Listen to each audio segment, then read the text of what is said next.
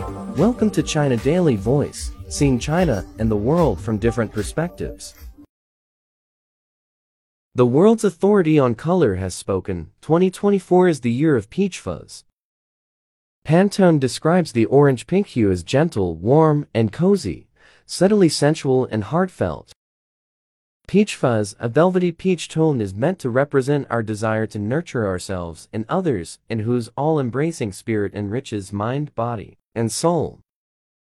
Pantone's colors of the year end up shaping product development and consumer decisions in fashion, industrial and interior design, product packaging, and other industry areas.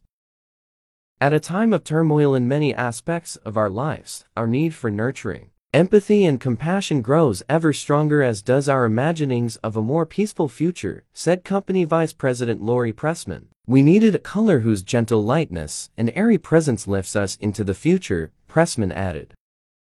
Many on social media agreed with the pick, describing it as beautiful and refreshing. Others panned the color as boring, out of touch and unflattering.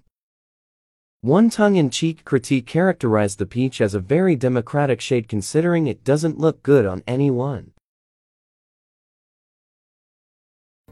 That's all for today. For more news and analysis, buy the paper. Until next time.